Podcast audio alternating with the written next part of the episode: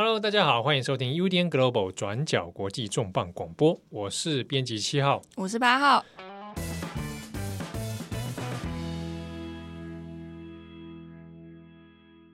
这最近有重磅广播的听友反映说：“哎，八号很久没有在节目中出现了啊！” 啊，但这个大家的呼唤。啊，就是呼唤到一定的程度的时候，我们就会把八号请出来。是要集气吗？对对对对对，啊，才能把你请出来啊！你很烦欸，跟大家跟大家这个啊，say 个 hello，来八号跟大家 say hello。你这样听起来很像我在耍大牌。怎么会呢？啊，嗨，大家好。对，那今天八号来到我们这个重磅广播的现场。好，那这个今天的主题呢，哈。我们来聊一下一件事情是，是大家讲疫情的冲击对于全球来说，各个生活层面啊，几乎都有影响。不管是这个食衣住行，对不对？好，我们今天就要来聊食衣住行里面的衣 衣服的这件事情啊。大家都要穿衣服嘛？啊，对，也也可以不穿啊，不不太好吧？在固定场所，比方天体营、啊，固定场所，天体营啊，啊，这样子，天体营这个现在。群聚感染的风险较高，嗯哦、对海边尽量也先不要去啦。对，好，那 我们讲到衣服这件事情，其实大家应该都有看看到一些不同的新闻哦，谈到说全球的服饰产业哦，不管是成衣啊、衣物的原料啊，哦，从大概一月份以来吧，大概有很多，比如说中国的封城之后，都会受到很大的影响。嗯，那更不要说。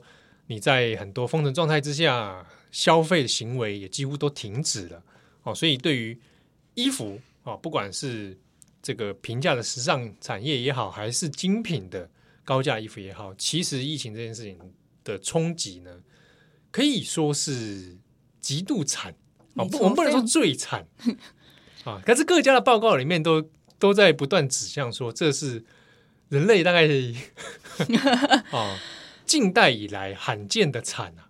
就业界的同感是这样。对，比如比如说我我举一个例子好了，那个大家知道 Uniqlo，嗯啊，平价时尚创办人刘景正先生，日本人啊，刘景正他在四月九号的时候的报告是说，这是 fashion 产业的总崩坏啊。他用 fashion 是不是？发熊哦，OK，日文里面有发熊啊，在这个里面的总崩坏之后外呢？还是人类战后以来最大的产业危机。嗯，好，那这是在四月九号的发言。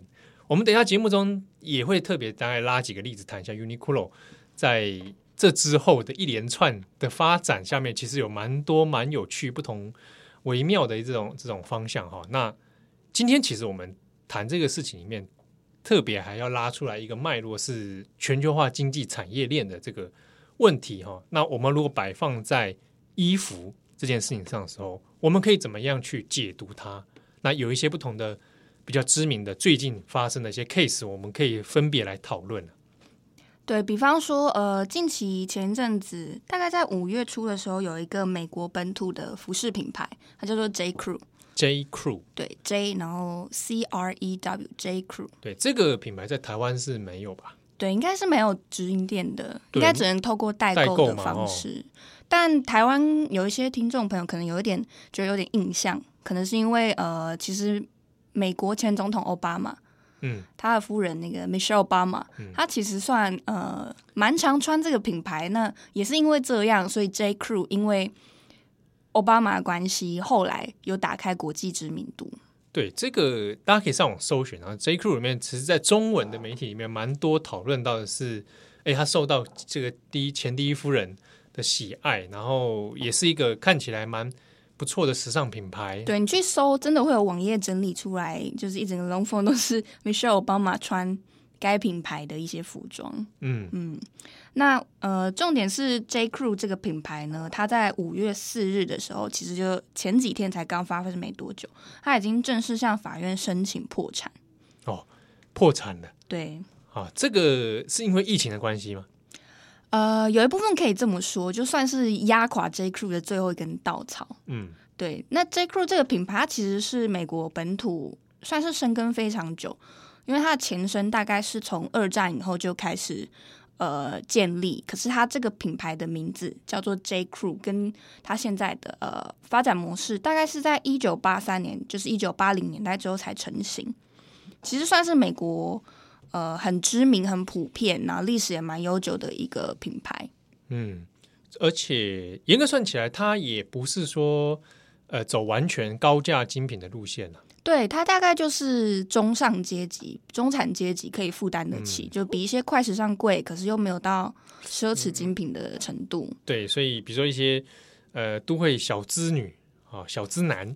啊，就会可能诶，对于 J Crew 来说，它就是一个品牌形象连接上，它的客群大概是这种类型。对对对，因为它就是走一些有点美式休闲风，然后也有一些你说的小资都会风的那种。对，那就是休闲感、年轻这样子的概念。嗯、这个呃，据我在美国生活朋友的意见表示，嗯，就是 J Crew 在台的确也某种程度上是他生活印象中会比较接收到资讯的一些品牌概念啊，但。其实你应该讲，因为它其实历史上也算有一段资历了啊。对，所以有的人也会觉得说，哎，好像它的品牌印象稍微比较怎么说呢？没有那么非常年轻的感觉。对，就是好像没有走在最前面。对，有一点哎，某一个有点资历的品牌 这样子。对，那他在五月四日申请破产。这个消息其实对于时尚产业也算是非常大的震撼，因为它是算是美国知名的时尚服饰品牌，在这次疫情当中第一间倒下的一个品牌。那 J Crew 到底遇到什么问题呢？其实跟很多大部分的时装品牌差不多，因为疫情的时候大家都呃有印象，美国就是隔离封城嘛，嗯，那很多大量的几乎是全部的零售门市都关闭了。那在这期间，因为你的现金流就是断流，你也周转不是很好，然后再加上很多的员工放无薪假，大概呃，我印象中我读到的新闻报道是说，应该是有差不多一万名的员工在就是在疫情期间放了五薪假。你说光是 J Crew J Crew 本身对就有一万名，对，但当然 J Crew 它有一些子品牌啦，就是整个 J Crew 来说。对，那在疫情期间，有一些暂时关闭的门市，甚至说因为就是整个品牌不堪亏损，就变成永久倒闭状态。就是你这间门市可能就再也打不开，嗯、但是一直撑撑撑撑撑，大家就是一直疯传说，哎，J Crew 是不是快要不行了的时候，就在五月四号的时候正式申请破产，因为他现在累积的债务大概有十六点五亿美元。哇，嗯。这这个要纾困也就是没没有办法纾困啊。对，就是走破产这个管道。那目前就是有一些清理债务的一些后续法律的一些，对对对，重新债务重组。那品牌方也是，就是希望说之后可以重新在疫情之后重新站起来啊。对，这个这个它就跟很多申请破产的企业一样，就是说品牌啦，哦，希望说之后有没有人愿意来接手啊，让他重新站。不过因为这个说真的，重新站起来这件事情，在当前现在的疫情状况来说。什么时间点才有可能？这个就不好说了。对，遥遥无期。嗯，但是呃，其实另外一方面，刚刚讲到 J Crew 这次申请破产，疫情算是一根压垮骆驼的稻草嘛。嗯，因为他其实本来他的债务状况或是经营本来就不是非常的理想。大概从二零一五年之后，就开始陆续会传出市场就会有说 J Crew 的呃经营状况不太好，卖的不太好，或者是说他的。整个品牌在消费者心中已经算是有点被打入人冷宫那种感觉，嗯，尤其在二零一七年之后又越来越明显，嗯，不过同同期其实竞争对手蛮多的啦。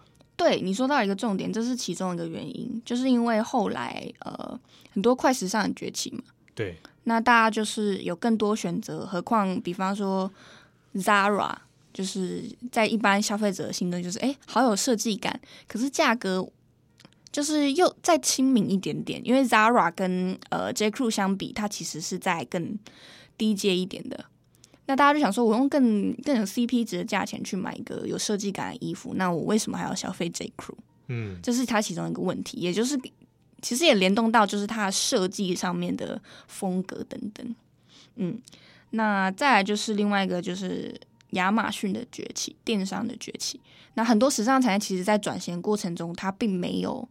这么灵活就投入到呃线上经营的管道，那在这个亚马逊这个电电商巨人的冲击之下，其实呃算是没有办法跟上时代的脚步了。嗯，所以是说 J Crew 本身在电商这一块，嗯，哦，相对是比较弱势的。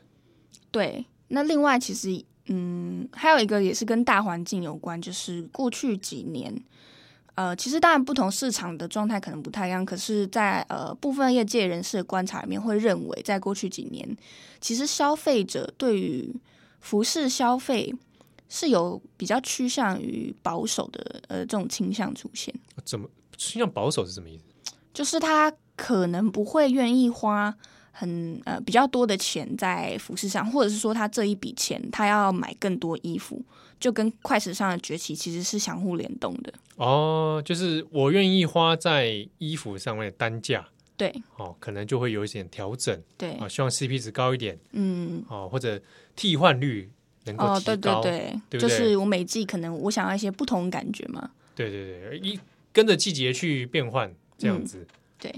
那当然，J. Crew 它其实不只是只有深耕北美的市场，它在一些海外市场，其实，在后来也有陆续的向外扩张。比方说，在欧洲，它在英法就有分店。那亚洲的话，就是以香港还有日本为主。全球来说的话，它大概，哎，对，全球来说的话，J. Crew 大概有五百间上下的分店左右。嗯，其实规模并不算非常大，以海外市场来说啦。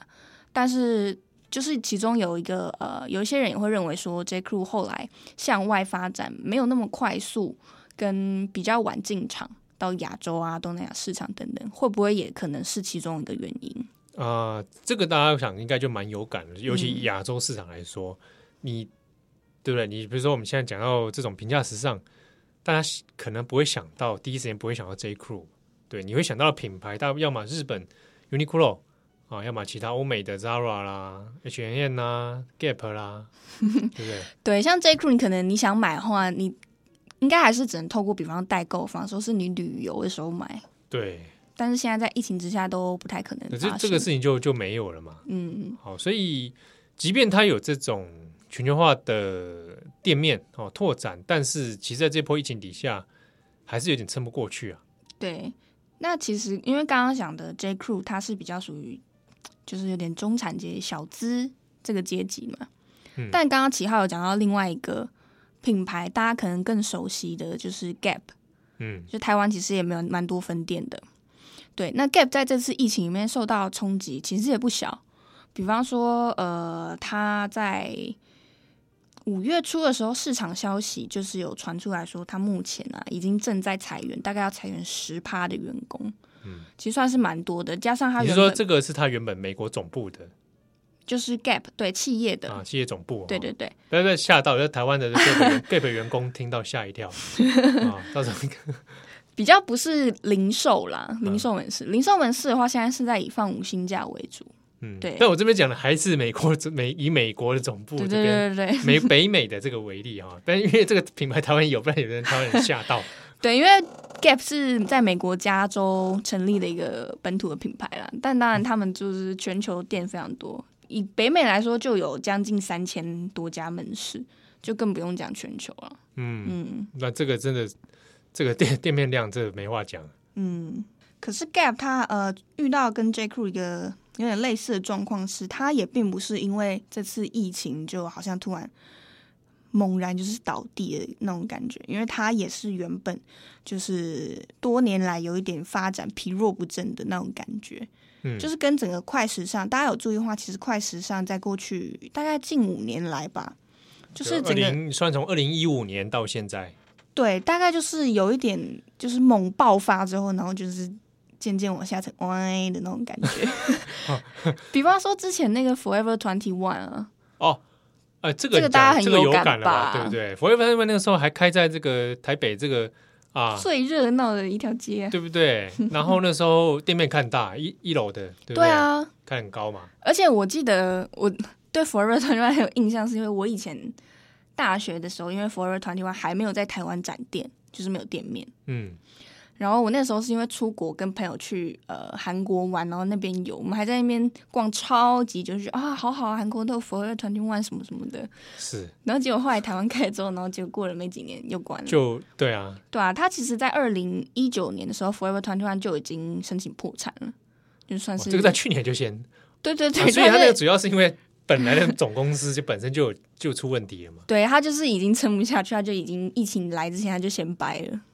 好，那其实，在比如说类似的 Uniqlo 好了，大家这个算是台湾人蛮熟悉的品牌啊。没错，超常买的。哦，真的吗？你这是不是鼓励大家消费啊？不是，是不是有收钱？没有，没有业配，没有业配。本集完全没有业配。如果大家要业配，欢迎来来跟我们对，来跟我们接洽，联络我们经纪人。因为 Uniqlo 这件事情，因为大家之前如果有看到新闻的话，大家可能有注意到，毕毕竟评价值上它的冲击是蛮大的哈。那加上本地在日本的状态之下，因为进入紧急事态啊，那也宣告紧急事态嘛，四月七号宣告那。之后的一连串所谓自述的政策里面，其实也是要延长吗？对啊，现在全国延长嘛。嗯、那这自述政策里面虽然没有强制力，但是有很多店其实都因此先闭店。好，那如果我们以 Uniqlo 来看的话，它大部分在日本的门市是关闭的。好，那也有一部分店是处于呃，它改成把营业时间缩短，但是有持续在 run 它的营业门市了。好，好，那。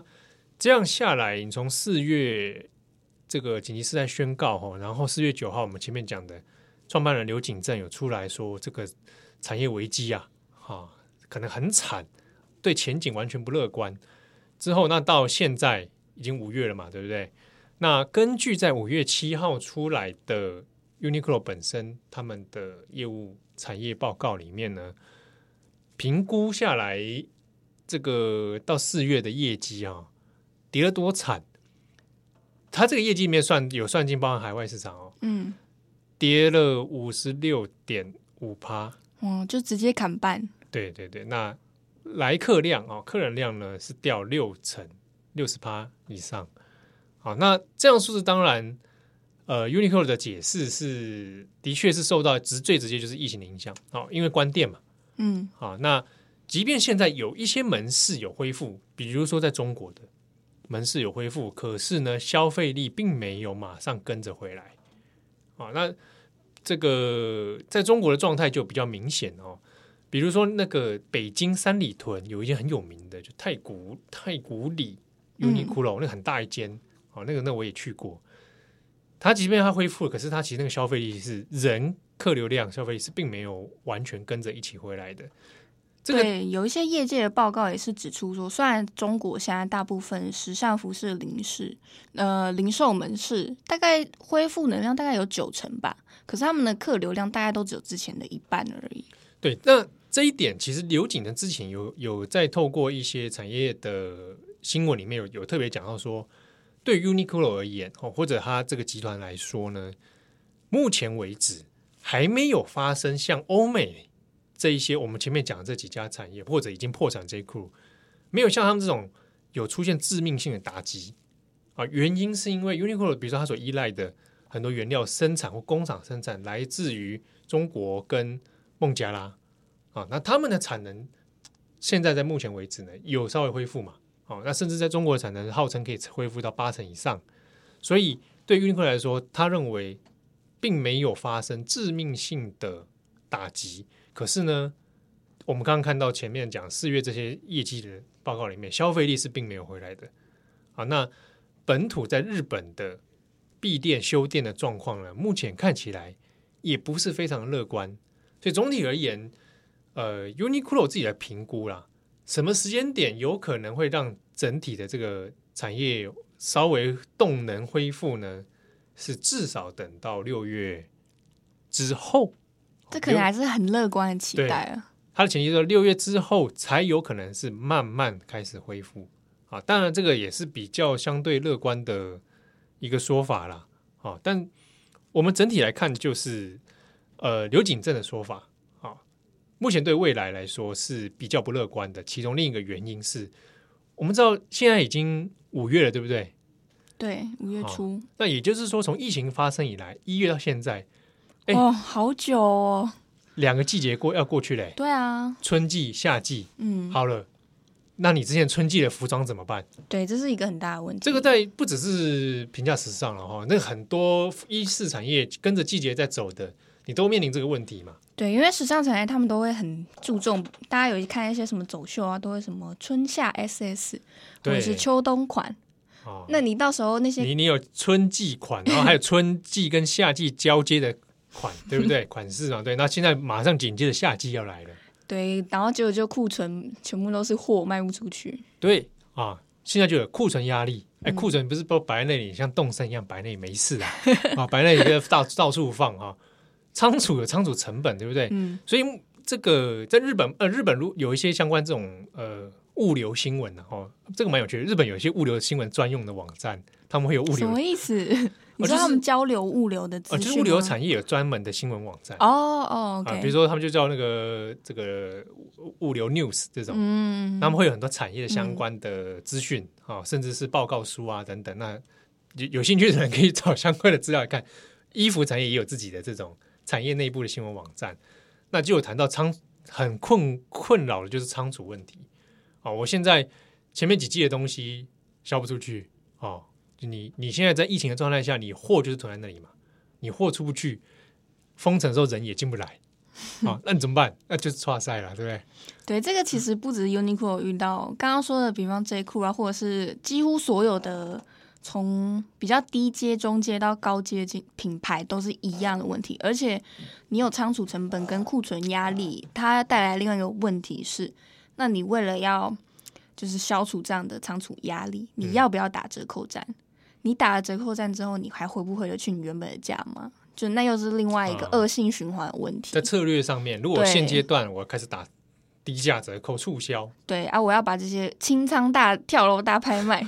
可是你卖完，消费者就觉得，哎、欸，你可以卖这么便宜，那你把价格恢恢复回去的时候，我还要买吗？这这个就是非常困扰了哈，而重点是什么时候价格才能回去呢？嗯，啊，这个也不晓得。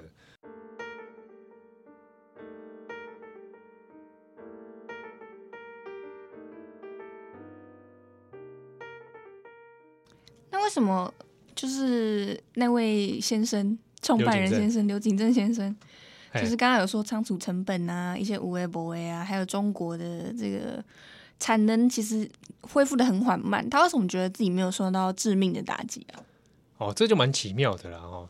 你你现在就对刘景正质疑就对了，对对，因为我觉得听起来有点矛盾。我刚刚就在想说，哈，刘景正这个某种程度上在日本社会里面算是成功人士的代表之一，对不对？而且常常会什么有没有流传那种企业的，我知道，我刚刚就是想到这个什么那种语录啊，语录那种成功的那种取经书，还有一种就是有一阵子不是马很流行马云吗？对语录对不对？嗯、还有一种就是马云称赞刘景正，他们互捧就是互粉互赞，我都有点搞搞不清楚到底哪一个讲哪一边讲的是真的。好，不过这蛮有趣的是说，当然刘景正的说法，他一方面在四月初的时候讲产业其实遇到很大的危机，但是 Uniqlo 本身或者它的集团并没有致命性的打击。好，那当然有的人解读是因为呃，一方面是他的确有他的底子存在了。那一方面是可能是某种市场上的信心喊话，啊，那其中你提到这一点是蛮有趣的，是说 Uniqlo 的原料衣料供应商里面，它的工厂里面，呃，这边查到的，在去年的资料呢，目前到底数数据有没有变化，我还不太清楚。不过去年的资料里面，它一百四十六间的核心的供应商，有八十七间是在中国，好，那这样算起来大概是占六成啊，而且位置。在中国的这些位置，大部分集中在浙江跟江苏。嗯，所以有的人在质疑说，那那那在疫情状态之下，那你这不是六成供应商要爆掉吗？对不对？可是我们今天讲，就是刘景正的说法是乐观的，认为在中国还有孟加拉这边的这个工厂生产产能状态是相对于欧美这边，相对于其他地方能够恢复的更快。哦，所以他目前是并没有特别。担心说，哎，会变成我一下完全无法出任何的衣服啊，无法供货啊，那才不会有所谓的致命性打击这件事情了。好，那其实当然在因应疫情之下，你看 Uniqlo 以我们以日本的店面来说好了，大部分也都闭店了，哦，或者缩短营业时间，客人当然也减少了，消费力也降低了。那不代表 Uniqlo 是完全没有动作。其实你一直追到五月初，都还看得到 Uniqlo 在。若干的一些宣传啊，行销，当然这大部分会针对在电商的部分，然后你通过网络购物等等，好，那有趣其中看到一个蛮有蛮好玩的是，因应很多日本现在在家工作，对不对？所以呢，Uniqlo 呢也去做一些推广啊，就是说你可以来买 在家工作用的衣服，听起来很不痛不痒、欸。在宅 work 的时候呢，你可以穿的西装。Oh, 在宅 work 的 look，对对对对，就是这个意思。好，那那其实当中间这是你刚刚讲不痛不痒，这这有趣了。消费者心里面会觉得，那不就是我平常上班的衣服吗？那我如果在家，要么如果是一个人之后，可能居家服工作嘛。好，那我如果我有视讯开会的需求，那就是平常穿的可能衣服穿穿就可以，对不对？那 Uniqlo 这个时间突然打说，你如果有视讯需求的话，你可以开会的时候，哎，我们帮你准备好这种套装。你听起来转的很硬哎。对，转就是就是，你觉得对你来说好，你现在也要一部分时间要在家工作嘛？对，因为我们现在也是转角，也是轮流就是在家工作。对，那即便我如果我们要视讯会议，你好像也不用特别说。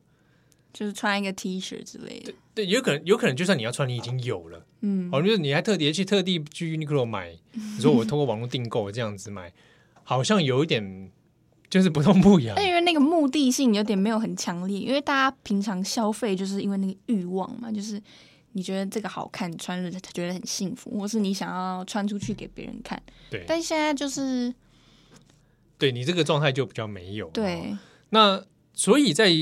日本的讨论里面也有谈到所谓的，呃，我们讲说你不要在自述期间去做一些不要不急的活动，就是非必要、非紧急的活动。那有人讲说，那很多有所谓的不要不急的产业之中就指向了服饰产业，服饰，而特别是评价时尚这种非必要、非紧急啊、哦，所以它在消费市场上当然会受到很大的冲击啦。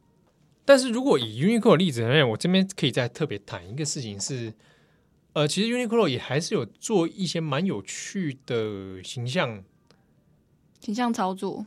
对，但你讲操作，有时候好像我们也觉得好像有点太有点心机，是不是？对对对，其实就简单来说，他也有向外去捐赠口罩跟医疗物资啊、嗯哦。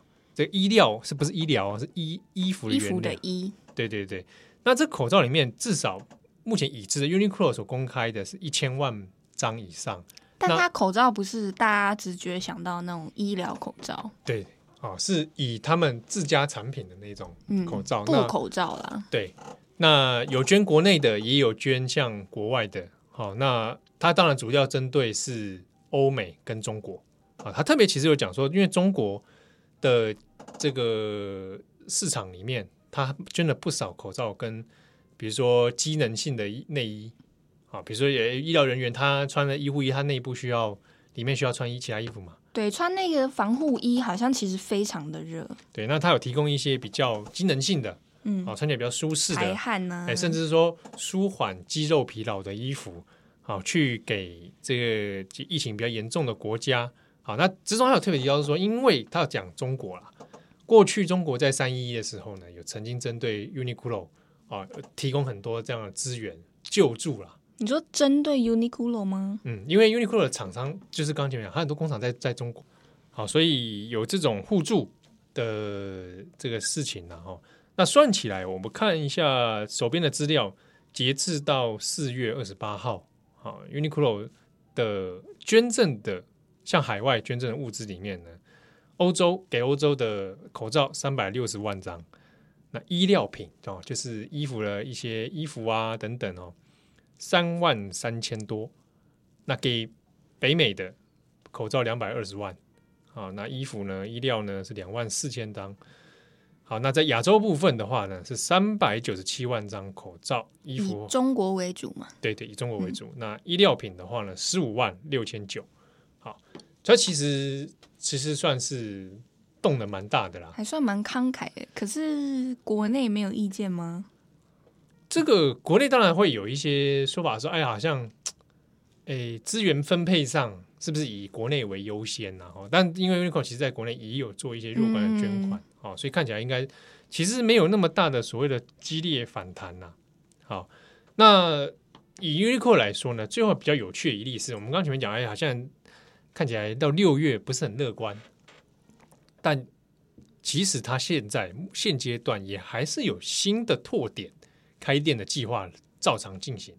啊，比如说这也是最近才冒出来的啦新闻，就他在越南胡志明市这边开了一号店哈，那去年开了一号店，嗯，今年五月十五号要开二号店，好，那目前是照常准备要 run 啊。那这之中，大家所以也会觉得说，有人会觉得说，哎，Uniqlo 在某种程度上，它是有在那个蛮积极向海外拓展的。不应该这样讲，就是它在疫情当中，嗯，它的生命力跟它的经济动能是存在的，嗯，好，所以才不会说，哎，欧美现在在一在这种极端的状况之下。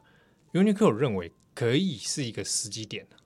你刚刚说越南的二号店要开是，所以是在近期吗？五月十五号。哦，哎，那就是真的要开嘞。对啊，哦，那那所以才会被认为说，OK，那现在也许对于亚洲这边的几家品牌，好，Uniqlo 像这种有国际影响力的，可能会是一个机会，也不一定啊。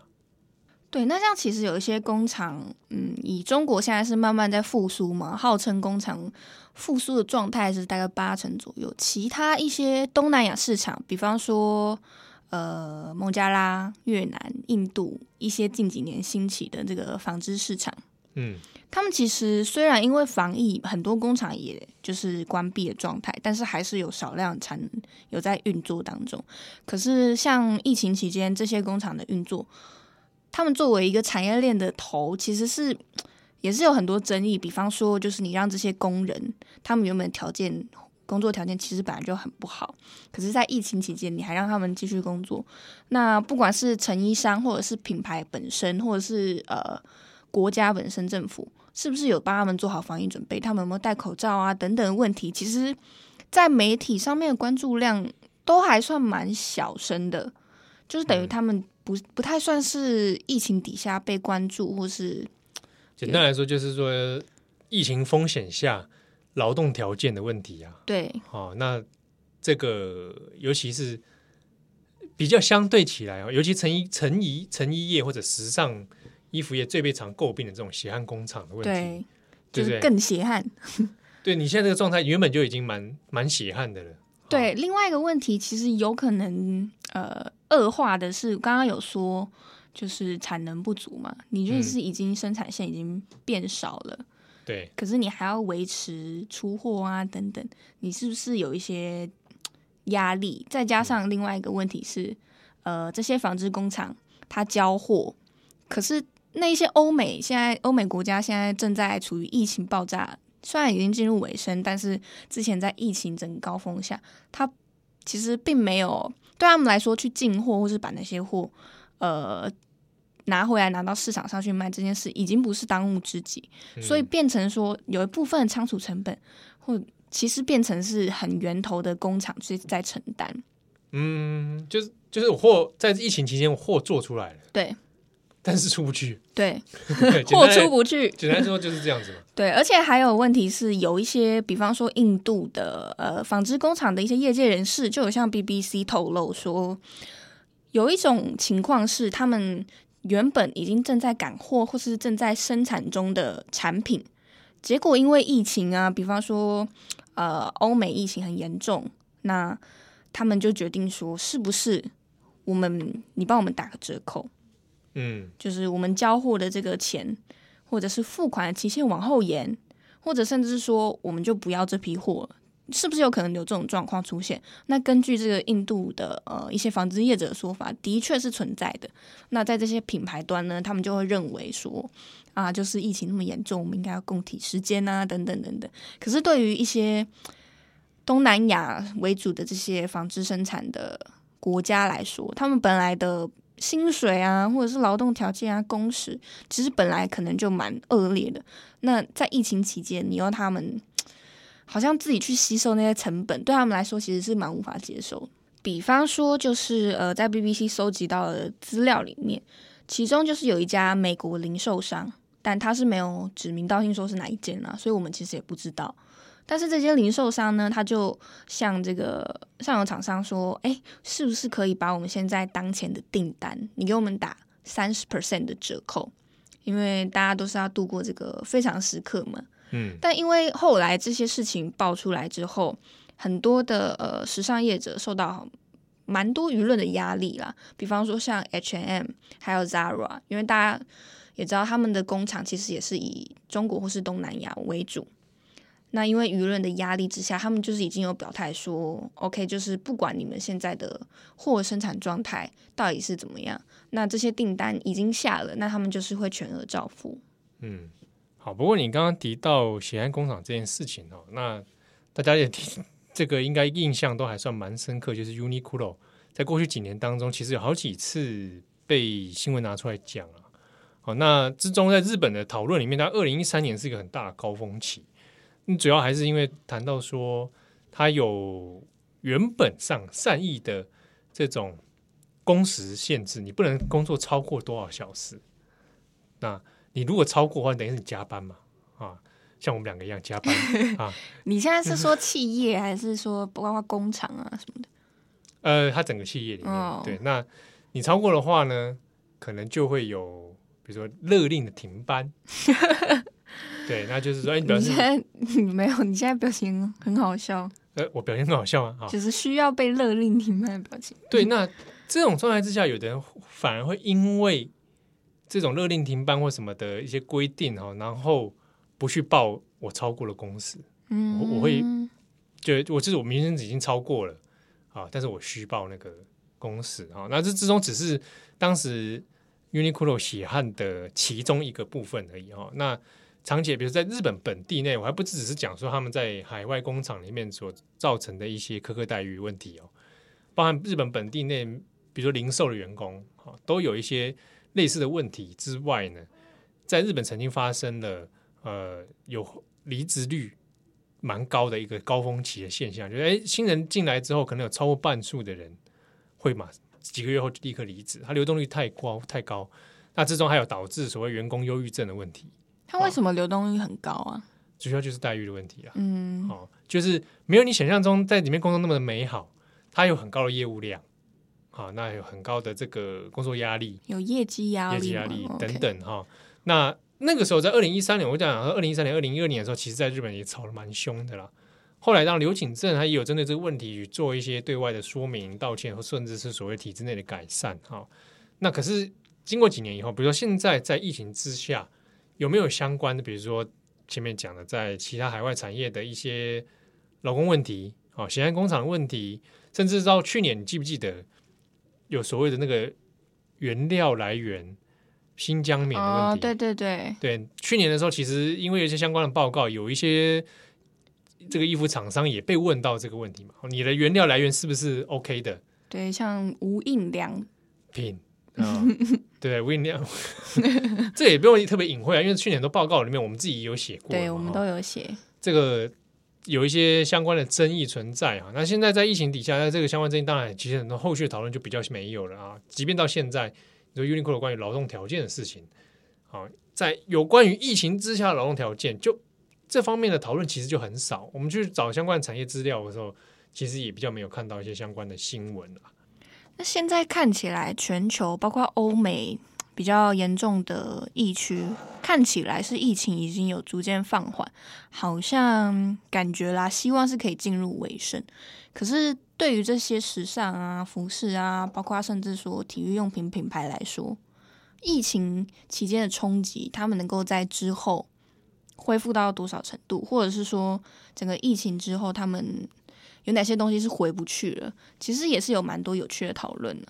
嗯，比方我们先讲一下，因为刚刚我们有提到像 J Crew 啊、Gap 跟 Uniqlo，他们都是属于中阶或者是快时尚这种比较低阶一点点的那种时尚品牌。那在精品市场来说的话，其实它本身受到的冲击可能会比刚刚说到的两个、不同的阶级的品牌。更为严重，其中一个很关键的原因是因为奢侈品它其实是呃蛮强调店内体验的一种特色。你意思是说，比起那些快时尚啊，像平平价品牌啊，那青菜微微的后，是不是啊？这个精品的，他要强调你要到店里面去，对不对？对啊，那就会有人来接待你。对，而且我。我自己本身是没有走进去过来，因为我都觉得那种店经过就觉得压力好大。但是经过你都可以看到那些店员，他们就是会戴那种白色手套啊，然后就是穿的看起来非常正式，然后就是感觉你一进去，你就是好像国王或者是什么。这样你在幻想？我没有啊，随便就走进去。你有进去过吗？精品店有啊有啊有，真的哦，进去啊，随便拿来随便看啊。因为我每次经过那个微风新衣，我都觉得压力好大。真的，你不要压力太大，你这就是怎么样 被资本主义打败的人。这样子哦，对，因为我都觉得没进去，我又没有要买。你挑战资本主义哦，不买不犯罪啊，对不对？好，谢谢谢谢你的鼓励，对不对？你举起人民的法锤 进去，你很烦。就回过头来说，就是奢侈品产业，他们其实冲击相对来说其实也比较大一些些。就是讲到前面这种消费体验，对啊，因为疫情关系，比较不能进行这种面对面的哦高服务品质的消费体验的。对，而且呃，其实很多奢侈品它其实还蛮注重海外市场。那包括像现在旅游业基本上算是完全中断，你也不可能去旅游。然后，比方说很多人去意大利，对我这样说，就是意大利，如果有去过的朋友，应该都是对街上印象深刻。就是、而且其实也冲击到不少这个做欧洲台湾代购的，对啊，精品代购的。对，那比方说呃，LV，呃，M H 这个品牌集团。他们在三月的时候，他们该季度的收入就已经减少了二十 percent 左右。嗯、那很多的精品业的业者啊，他们其实在一些同业报告里面，他们都会认为说，这应该算是近代的奢侈精品最呃最惨的一年。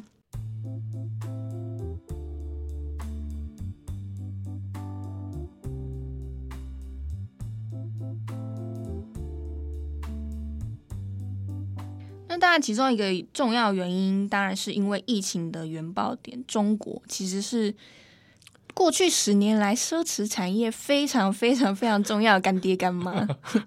这个这个大家不意外了。对啊，因为在中国市场的这个消费之惊人，没错，这让大家甘之如饴，是不是？对，中国的市场大概啦，就是它除了是我们说纺织原料的最大的出口国。嗯它的消费市场也很惊人，它大概占了全球奢侈品，我们就是说高端精品这一类的，它购买量大概就占了三分之一，所以一个国家占了全球的三分之一。那虽然说现在在解禁状态中，就是陆续有恢复，就前一阵子大家有印象有一个新闻，就是中国大妈报复性的狂买。哦，这我没看到，真的吗？我没看到，就是说解封之后啊，就是大家闷很久。那我之前都没办法买，然后有很多中国的一些比较有钱的客人们，哎、就是去精品店狂刷狂买，就是他们称这个叫做报复性的。购买报复性的购买，就是你要抚平你在隔离期间、哦、你觉得这种心灵的空虚哦，那你就是大买特买来带给自己一些快乐、这个。这个可以理解啊，发泄型的这种消费行为。对对对，萌爆性的。可是因为就是这种萌爆性的消费，它其实也没有办法维持很久，天天都猛爆性，不大行。它这个续航力其实应该没办法很长久，所以它能不能？缓解疫情期间的亏损，其实大家也不是很乐观了。整体来说，其实应该不太能说靠中国的完全市场恢复就能够整体带动了。哦，就是其实也是很多人在讲防疫，各国防疫政策里面哈，即便比如说像台湾，OK，防疫大家做的好像还蛮 OK 的。对，我们大家现在目前经济活动基本上是没有太多的停止了。哦，那。即便这样状态下，能不能够把整体经济带起来，其实还是要看说，那你其他海外的各个国家的动能是不是都恢复？对，没错，这这个还蛮重要，因为比方说中国现在好像慢慢在恢复，可是欧美才刚刚进入即将要解封的状态，所以说它在就是嗯，以全球尺度来说，你从它生产到消费，不同国家他们的解封状态其实是。他并没有说一个一个搭好，说，哎，你解封我跟着来，像骨牌一样，我们相连相串，所以它其实是卡住的，就是说一环扣着一环呐、啊，对，环环。环环相扣，环环，哦、我就讲了一堆废话，没有啦，对他，所以其实整个市场，就算哈、哦，你说到二零二一年它恢复哈，我们乐观期待它恢复到疫情之前的状态。它也是会非常非常呃很缓慢的上升，尤其是大家不知道现在还没有疫苗，还没有解药，嗯，那你会不会二次爆发？没有人知道，会不会再封城？也没有人知道，不确定性太高了啦。对，没错。那其实这个虽然说这算是应该算是两千零八年金融危机以来是整个时尚产业受到最最严重的一次冲击之一。可是如果你往回看，就是大家在这种重大危机之后的恢复能力是不是很理想呢？比方说好了，二零零三年的 SARS 大流行，哦、还有呃美国的九一一事件，跟呃刚刚说的两千零八年金年危金融危机，这三件比较重大全球性的重大紧急事件跟危机，好了，他们个别都用了六个月到两年的时间，你才恢复到整个市场原先的这个消费者信心也好，或者是业绩也好。嗯，所以它并没有，并没有说疫情结束了，市场就是好像大家都回来了，就是一一切都没事。它其实是有一个很漫长的过程。你说，即便像之前的过去金融危机，对，哦，是最多的也要花到两年，两年，两年才恢复到原本的状态。嗯，所以以目前像现在疫情的状态之下，那恐怕后续的问题还非常多哦。对，像刚刚其实我们有提到一点点，比方说那个库存压力啊，嗯。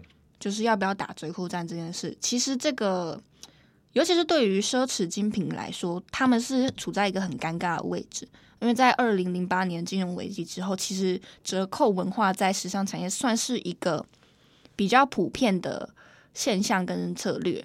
这个这个的确也是跟产品类型有关啊。对，时尚产业快时尚这种替代性较高，好，那它这个有点像有点像是消耗品嘛，嗯。好，我一下就换，一下就换。对，当然也是跟品质有关系。对啊，那价格有关系，而且因为价格的关系，也让让让人觉得说，哎，我好像多买几件，或者我替换几件，好像也没什么关系、嗯、啊。但是你不可能说我高价时尚奢侈品，对，我买了一个 LV 包包，说买就买，对，不对不对？啊，当然有的人有钱当然是可以啊，哦 okay、但对于大众的消费来说，就不大可能这样做。对，所以呃，因为。奢侈品市场，他们本来的品牌的定位也好，形象也好，他们如果打折扣战，通常会陷入一个很可怕的危机。对，就是你本身这个东西是有价值的，可是打折，哎、欸，你你有看过 GUCCI 跟你说今天五十趴，有没有跳楼大拍卖？就是物以稀为贵，你，就是其实大家可能觉得有点违反常理，可是，在一些比较富裕的阶级，他们心态可能是。比方说哪个贵我就买哪个，你就全全呃整间店最贵的那个包包拿来，或者是你知道这种，你就是要最贵最好的那个心态，其实是反映在价格上面。那你如果一直打折扣，大家就觉得哎，这个品牌好像也没有那么尊爵不凡。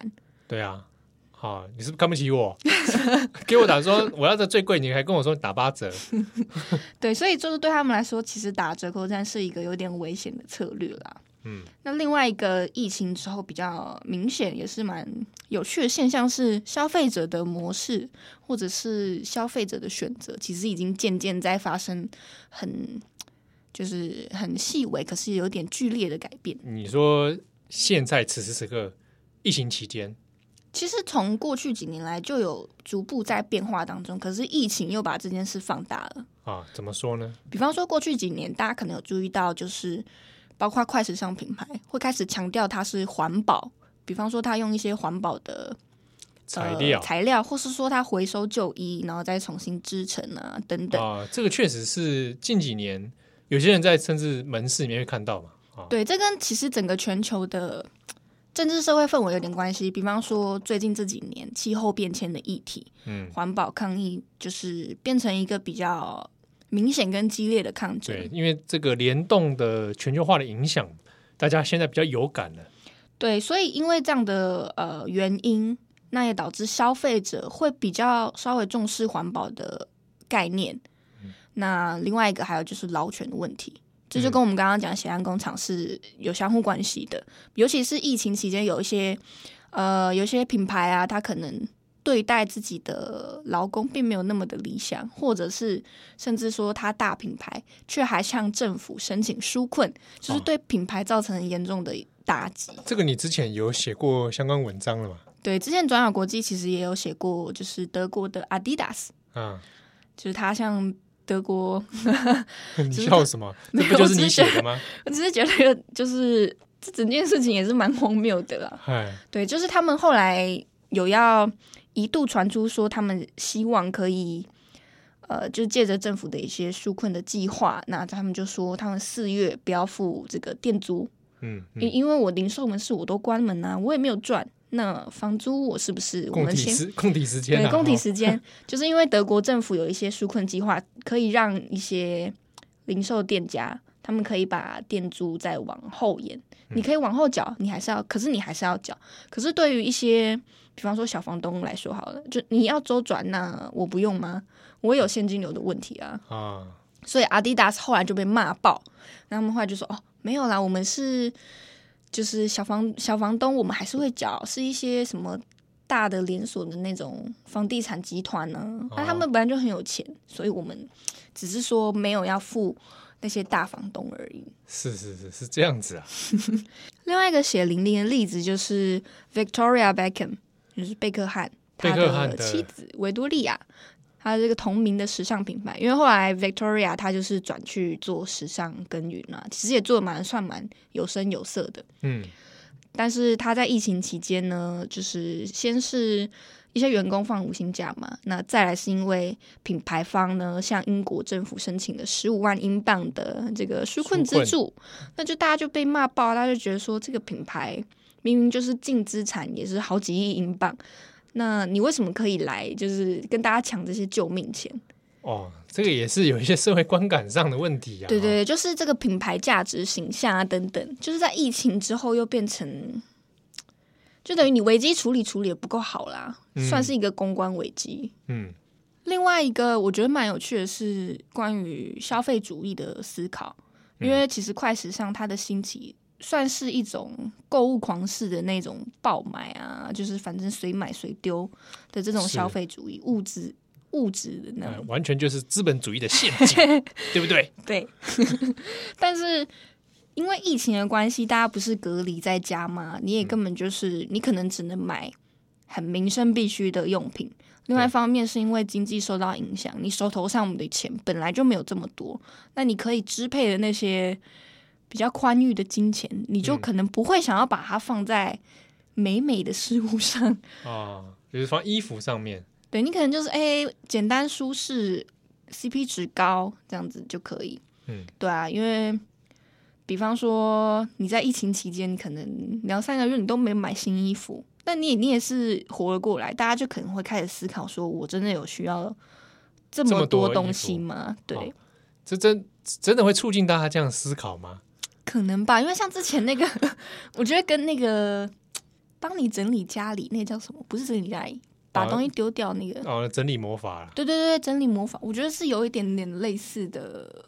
他在哦，反去反思你生活中的这些用品需要跟不需要，需要跟不需要的事情嘛。对，那因为这样子的关系，普遍来说，消费的欲望或者是能力下降。就是直接他消费品项也转转到其他的对，那其中一个解套或者是有可能有帮助的方法，就有些国家或是政府，他们就会考虑，比方用消费券的方式促进消费。嗯，可是你拿到消费券，一般人这个这个就是问题了哈。嗯，你你会不会拿去购买或是怎么样？那都是还有一些。或者你消费券是要指定有没有有买什么？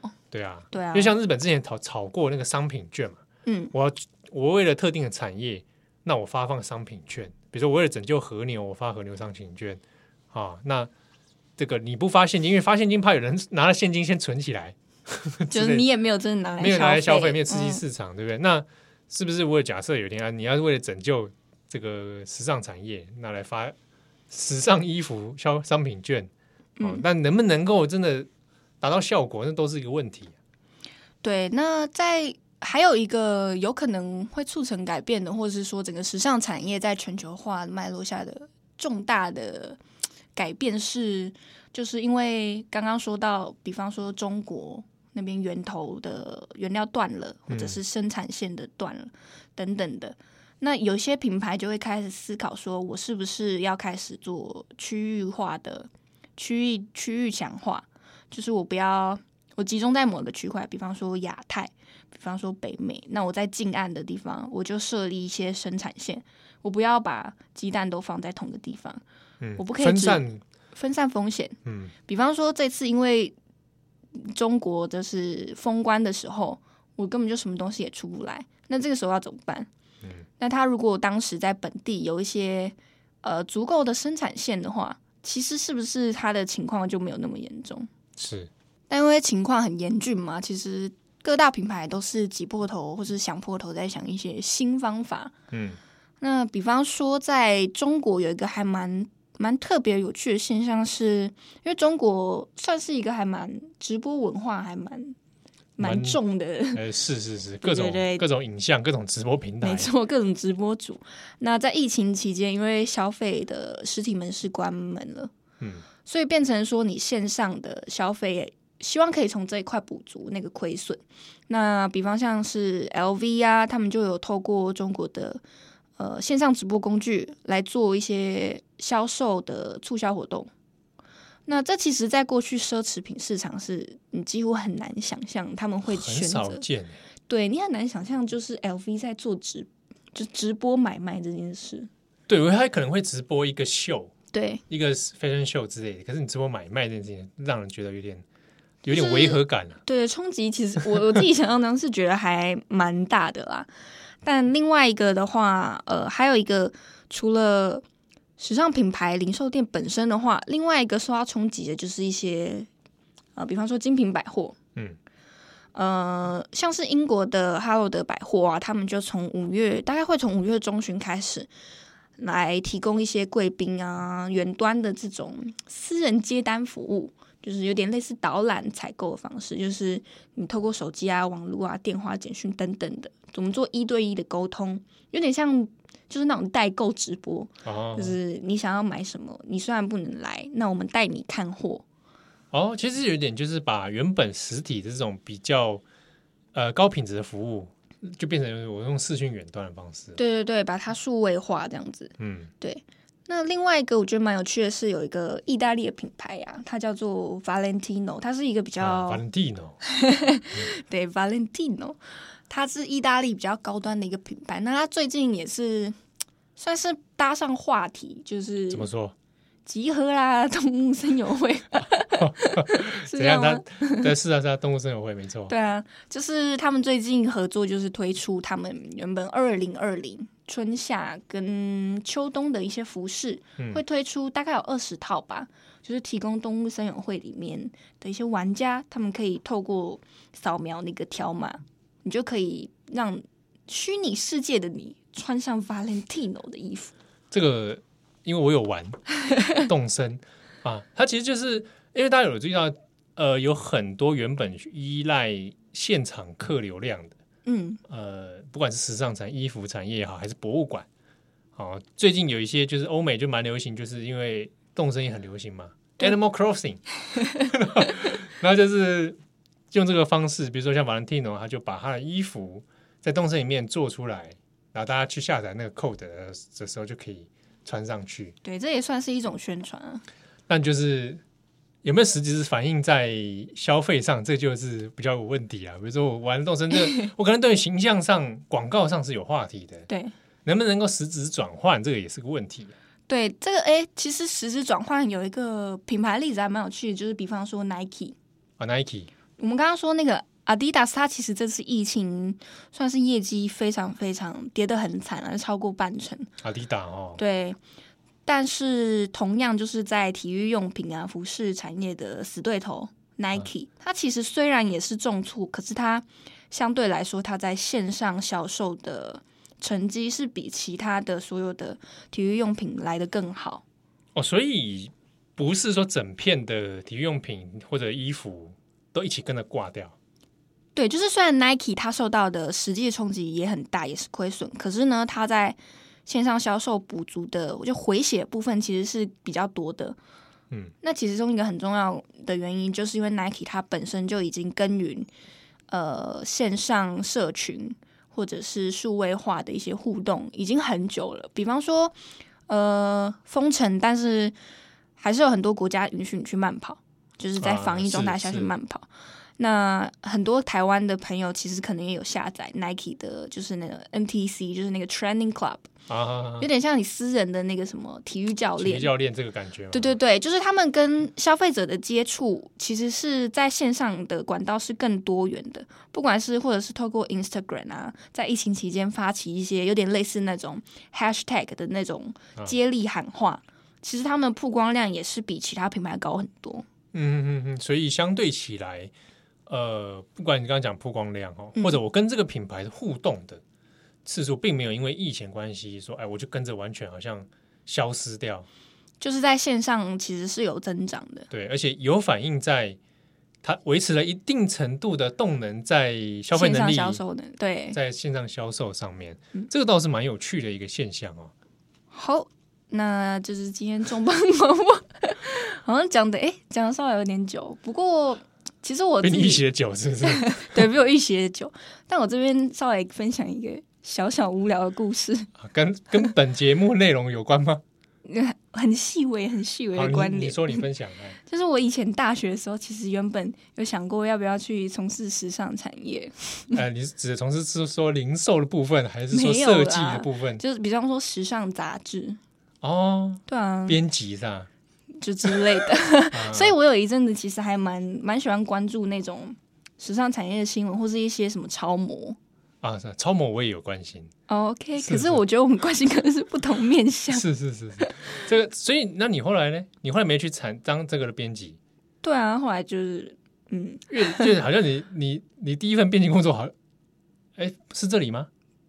编辑吗？我有实习过其他的其他的产业，可是比不是时尚。时尚，我我有在我有帮时尚杂志做过翻译，就兼职的翻译。OK OK OK。那你现在呢？我我现在在帮转角国际卖干，写时尚，写时尚新闻。没有啦，哎，我们有写时尚新闻吗？嗯，很少很少哦。之前那个包包，那个纽约的那个品牌，他过世的那个事情有写过。对，然后之前那个卡尔拉格菲啊，拉格菲，拉格菲那篇你写的吧？对，我印象中是。然后还有那个你你自己写的，对对对对，拉格菲是你写的啦。但是因为我比较有感的是那个德国摄影大师 Peter Lindbergh。哦、oh，OK OK OK，因为我那时候在德国的时候，在慕尼黑，本来刚好他的摄影展正在办，我本来很想去，但是因为时间来不及。哦、oh，所以你意思是说，你可以操作一些时尚产业相关的新闻喽？你不要再帮我放一些有的没有的 讯息好不好？也许也许想说，哎，没有，日后也许 Q 你题目、啊。没有啦，我觉得其实产业新闻它是有一点难，我觉得算蛮难的，因为毕竟你不是身在那个产业的人，你去、啊。这个从外界来看，总是有点若隐若现。跟读者分享一下，对啊，比如说我们要做这一题，其实你大家想说，我们只是看已知的新闻嘛，其实还要去找报告。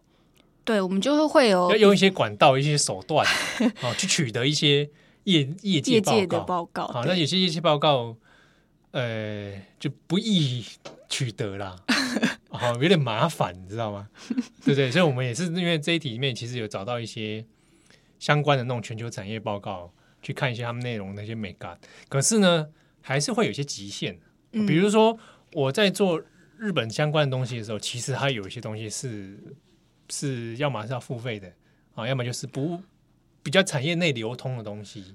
对，蛮多产业新闻其实都会让你付费，或是成为会员。对啊，那我们时间精力有限的状态之下，有些东西就只好做一些取舍了。而且说真的，你拿到一堆报告之后。你如果要再花时间研究啊，要再去整理出一个哎有头有脸的这样的一个眉有眉目的文章出来，那其实有点旷日费时。就是会想说，哎，我是在看时尚财报吗？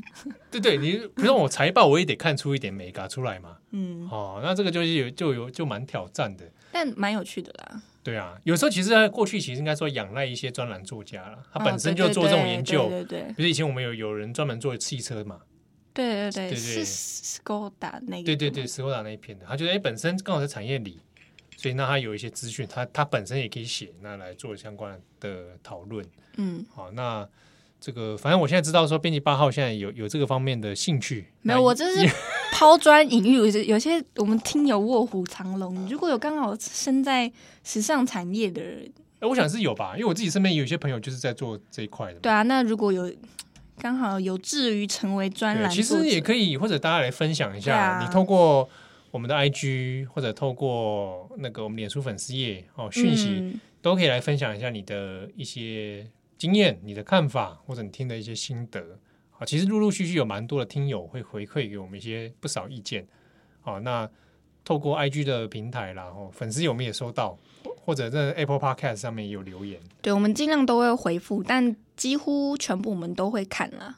对。啊，不过因为 Apple Podcast 上那个没办法回复，你知道 就是空中回复，上面很多是感想，可是有人会问问题，我有点无法，就是说啊，我可能要开一个节目来特别回复他这个意见。七号 Q&A，也许有机会啦。我们也许在做编辑插播的时候，嗯，可能会有一个 Q&A 的内容出现哈。那也不晓得，假设我们的听友喜欢这样模式，我们也许可以多增加，在我们精力有剩余的状态之下 啊，有余力的时候。多分享给大家。好，好，那如果有任何关于节目的一些呃看法、疑问，或者你的任何感想，都欢迎留言给我们哈。我们看来心中也会觉得很鼓励啊，就有一股暖流。对对，我们心里面其实都蛮脆弱的，尤其是现在做新闻多么么痛苦，对不对？